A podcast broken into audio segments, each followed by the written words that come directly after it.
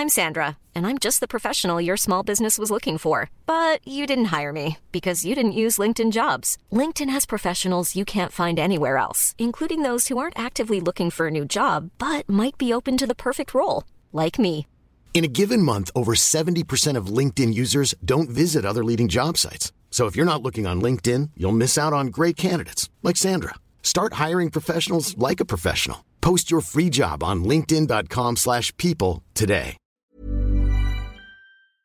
Salut, c'est Marine Pétroline des Chroniques du sexisme ordinaire. C'est l'été, on fait une pause. Mais je ne vais pas vous laisser seul avec le patriarcat. Je vous propose de découvrir ou de redécouvrir les épisodes de la première saison qui ont eu le plus de succès. Et on se retrouve à la rentrée pour de nouveaux épisodes qui débusquent le sexisme dans les moindres recoins. Bonne écoute et à bientôt. Bonjour, bienvenue dans les chroniques du sexisme ordinaire, le podcast qui décortique les inégalités de genre insoupçonnées. Je m'appelle Marine et avec vous je passe à la loupe des sujets pas si anodins, de la taille des poches de pantalon au calcul du PIB. Car si le diable est dans les détails, le patriarcat aussi. Ici, pas de long discours, du concret, des faits, le tout avec humour. Épisode 4, Madame ou Mademoiselle La semaine dernière, j'achetais une perceuse et une poupée gonflable sur un site internet. Pour valider la commande, on me demande mon nom, mon prénom, pratique pour que ça arrive dans ma boîte aux lettres, mais aussi si je suis madame, mademoiselle ou monsieur. Hein? Pourquoi ont-ils besoin de savoir si je suis un homme ou une femme? Je pourrais aussi ne pas me retrouver dans cette binarité. Et dans le cas où je me déclare femme, pourquoi me demander si je suis mariée? Est-ce que les mecs doivent choisir entre monsieur et mon oiseau? Cette histoire de mademoiselle, c'est peut-être un détail pour vous, mais pour le patriarcat, ça veut dire beaucoup. Mais avant d'aller plus loin, je voudrais accueillir Bernard. Bernard travaille à la comptabilité nationale. Rappelez-vous, on en a parlé dans l'épisode sur le PIB. Bonjour Bernard. Bonjour Marine. Alors Bernard, vous avez voulu venir aujourd'hui dans le podcast. Oui, pour avoir un droit de réponse, car vous n'avez pas été très tendre avec la comptabilité nationale. Vous savez, on fait ce qu'on peut, parce que le PIB... Bernard, on, on va pas reparler du PIB aujourd'hui. C'est le genre de sujet, euh, on y va à petite dose. Pourtant, c'est passionnant, mais bon, chacun ses goûts. Aujourd'hui, on parle de mademoiselle. Bon, ok, c'est bien aussi. Cool, on fait ça ensemble alors. Mais Bernard, euh, ça vous embête si on se tutoie? C'est un peu osé, mais bon, ok. Allez, c'est parti. Techniquement, mademoiselle est un titre de civilité, comme madame, monsieur, maître pour les avocats ou les notaires, professeur pour les mecs à lunettes qui braquent des banques, Your Majesty pour les vieilles dames en tailleur pastel qui se baladent en carrosse, sainteté pour les vieux monsieur en robe blanche qui habitent à Rome. À l'origine, mademoiselle désigne une femme noble mais sans titre, alors qu'une madame a un domaine, genre un château, et un titre, genre comtesse. Mais au XVIe siècle, les femmes n'ont plus eu le droit d'hériter d'un domaine et du titre associé.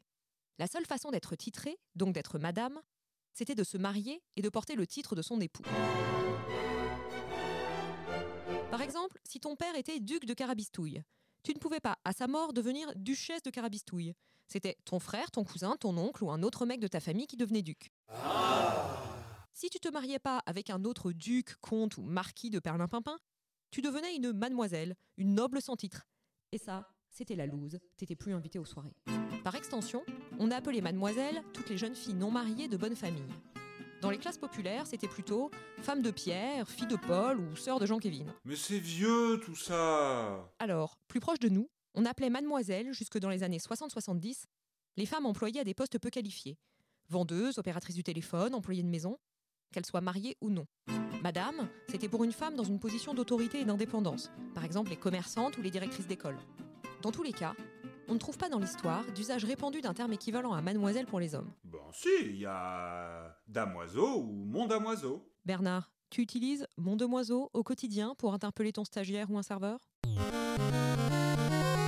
Utiliser mademoiselle revient à distinguer les femmes par leur statut marital sans qu'il y ait d'équivalent chez les hommes. Avec l'idée que pour les femmes, en dehors d'une mise en ménage avec un homme, point de salut. Ah, ça c'était avant Ah ouais? Alors pourquoi vieille fille est encore si péjoratif? Pourquoi on nous arrose de comédies romantiques où le but de la vie c'est de trouver un mec et rarement une autre meuf curieusement? Tout ça, c'est un bel héritage de la Révolution puis de l'Empire.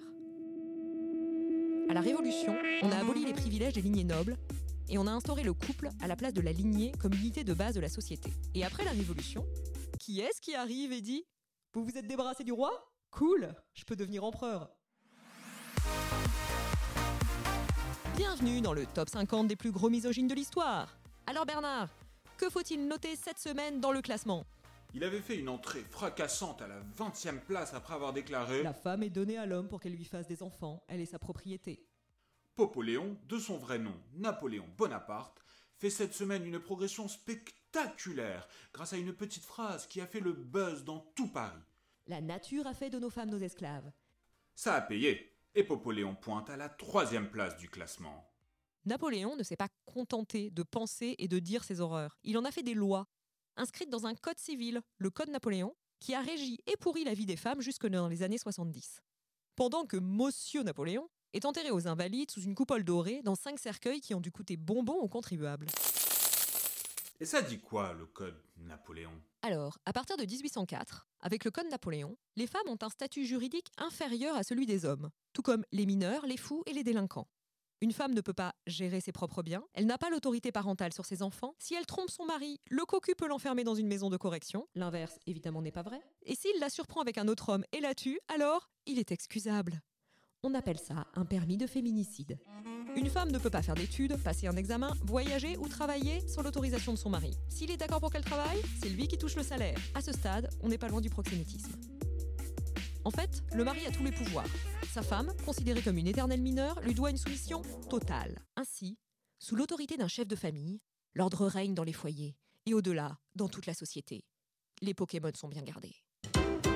Pour détricoter ce foutu code Napoléon, il aura fallu beaucoup de temps et d'énergie. 1907, une femme mariée peut toucher elle-même son salaire. 1938, une femme n'est plus considérée comme mineure. 1965, réforme des régimes matrimoniaux. Une femme mariée peut ouvrir un compte en banque et exercer une profession sans l'autorisation de son mari. C'était il n'y a pas si longtemps, ma grand-mère avait 45 ans et ma mère 17. 1970, l'autorité parentale est commune et partagée entre les deux parents, on supprime le terme chef de famille. Ma mère se marie en 1976, elle aura donc eu, jusqu'à mes 18 ans, l'autorité parentale sur ma personne. 1974, toute condamnation spécifique de l'adultère féminin est abolie. Il aura donc fallu 170 ans, au cours desquels nombre de femmes ont vu leur destin bridé et parfois leur vie brisée par ces lois. Lois qu'on ne s'est pas contenté de garder pour nous. Quand on aime, on partage. Le Code Napoléon a servi de base au Code civil d'autres pays, comme la Belgique par exemple. Mais tout va bien maintenant, ça a été abrogé. C'est pas si simple, Bernard. Les lois, en régissant le fonctionnement de la société, percolent dans les us et coutumes. Elles consacrent des schémas qui s'ancrent profondément dans les esprits et les comportements. C'est ainsi que pendant longtemps, seule la femme mariée était respectable. Contrairement à la célibataire de plus de 25 ans, coucou les Catherinettes, folklore on ne peut plus sexiste. Ou encore pire, la femme divorcée. Ou encore plus pire, la mère célibataire. Mais déjà bien avant Napoléon, les femmes qui n'étaient pas sous l'autorité d'un homme ou de Dieu étaient considérées comme dangereuses. C'est contre les célibataires et les veuves que s'est acharnée la chasse aux sorcières de la Renaissance. Alors, au cours de l'histoire, certaines femmes ont refusé de se marier, comme George Sand par exemple. Mais il fallait en avoir les moyens. Les emplois accessibles aux femmes étaient très peu rémunérés. Sans parler du courage nécessaire pour aller contre le conditionnement social. Quand on sait que même en 1973, le ministre de la Justice pouvait déclarer Relax Tampax L'homme tire sa sécurité et sa dignité de son emploi, la femme doit l'une et l'autre au mariage. on comprend que c'était pas évident de s'assumer célibataire. Encore aujourd'hui, c'est difficile pour certaines. Coucou Bridget Jones. Mais revenons au code civil. Il y a une chose assez drôle. Ce code ne dit rien sur l'usage de mademoiselle. Et le seul nom qui compte est le nom de naissance. Prendre le nom de son époux quand on se marie n'a rien de légal ou d'obligatoire. C'est une habitude. Dans certains pays, les femmes ne changent pas de nom en se mariant. Ou alors elles accolent leur nom de naissance à celui de leur mari. En Espagne, 80% des femmes mariées gardent leur nom de naissance. Ok, mais tout le monde sait qu'aujourd'hui, les femmes sont libérées, délivrées, qu'elles peuvent voter, ouvrir un compte en banque, travailler. T'as pas plus important comme combat? Les viols, les inégalités de salaire? Je comprends que tu puisses trouver ça dérisoire, Bernard. Mais comme tu écoutes ce podcast, tu sais que si le diable est dans les détails, le patriarcat aussi. Et le principe même du patriarcat, comme système politique, social et juridique, est que les manifestations sexistes qu'il engendre, des plus graves aux plus anodines, se renforcent mutuellement. Donc, pour faire tomber l'édifice, il faut l'attaquer sur tous les fronts. Bonne nouvelle, comme on est nombreuses et nombreux à vouloir combattre le sexisme, on peut s'attaquer à tous les sujets. Se battre sur mademoiselle n'enlève rien aux autres luttes. Et puis, si c'est si anecdotique et qu'on s'en fout de madame, mademoiselle, pourquoi ne pas changer? Utiliser madame pour toutes les femmes va simplifier les choses et la civilisation ne sera pas en péril. Bon, ok, mais pour les petites filles, mademoiselle, c'est mignon. Il n'y a pas d'ambiguïté sur le fait qu'elle soit mariée ou non. Alors là, ça dépend des pays, mais restons dans le cas où les mariages de mineurs n'ont pas cours. Ça pose quand même problème d'appeler une petite fille mademoiselle s'il n'y a pas d'équivalent chez les garçons. Les enfants intègrent tout, y compris les schémas d'infériorisation. En appelant une petite fille mademoiselle, tu imprimes dans son cerveau qu'il y aurait un truc entre être une femme jeune, mademoiselle, et une femme plus âgée, madame.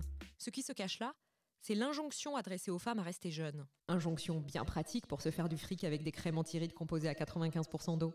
Mais c'est aussi une histoire de langue. C'est important de préserver notre belle langue française et de ne pas la tordre dans tous les sens. Bernard, tu as écouté le début? La signification de mademoiselle a évolué au cours du temps. La langue en général évolue, c'est vivant, ça change. Mais bon, c'est un domaine où la France est souvent réac et à la traîne, pour ne pas dire complètement hystérique. Péril mortel, tout ça. En Allemagne et en Autriche, on n'utilise presque plus Fräulein.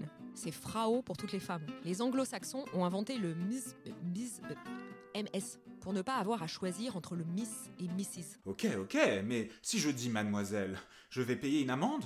Je vais aller en prison? Non, Bernard, tu ne vas pas aller en prison. Déjà que les violeurs, dans 99% des cas, n'y vont pas, tu as de la marge.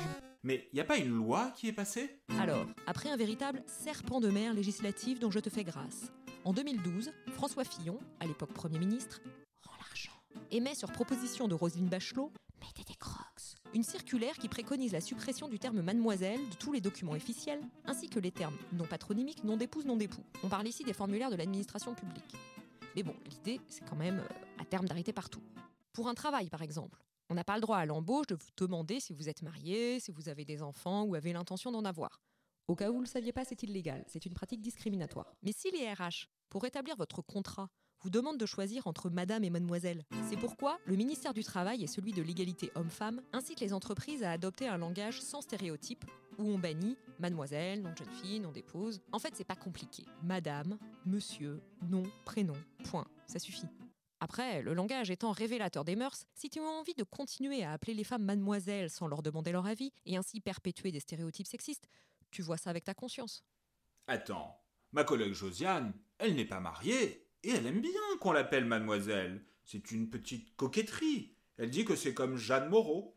Effectivement, Jeanne Moreau tenait beaucoup aux mademoiselles. C'était son droit et c'est celui de Josiane. Tu peux même être féministe et te faire appeler mademoiselle, comme tu peux être féministe, t'épiler, te maquiller, te marier à un individu de ton choix ou pas, avoir des enfants ou pas, tant que c'est ton choix, éclairé et conscient. Merci Bernard de m'avoir accompagné aujourd'hui. Et merci à vous, mesdames et messieurs, de nous avoir écoutés. On reparlera de tout ça.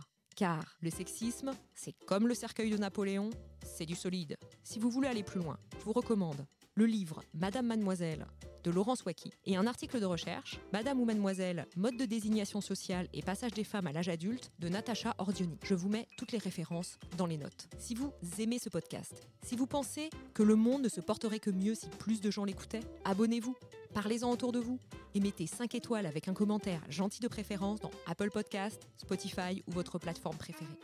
Vous pouvez aussi nous suivre sur les réseaux sociaux, Facebook, Instagram. Et si vous avez des histoires insolites de sexisme, n'hésitez pas à m'en parler. Je serai ravie de les raconter dans une prochaine chronique. À bientôt. Cet épisode a été enregistré au studio La Poudre à la Cité Audacieuse. Merci à la Fondation des femmes pour son soutien.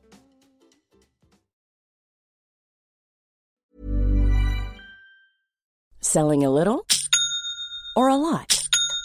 Shopify helps you do your thing however you cha-ching. Shopify is the global commerce platform that helps you sell at every stage of your business. From the launch your online shop stage to the first real life store stage, all the way to the did we just hit a million orders stage.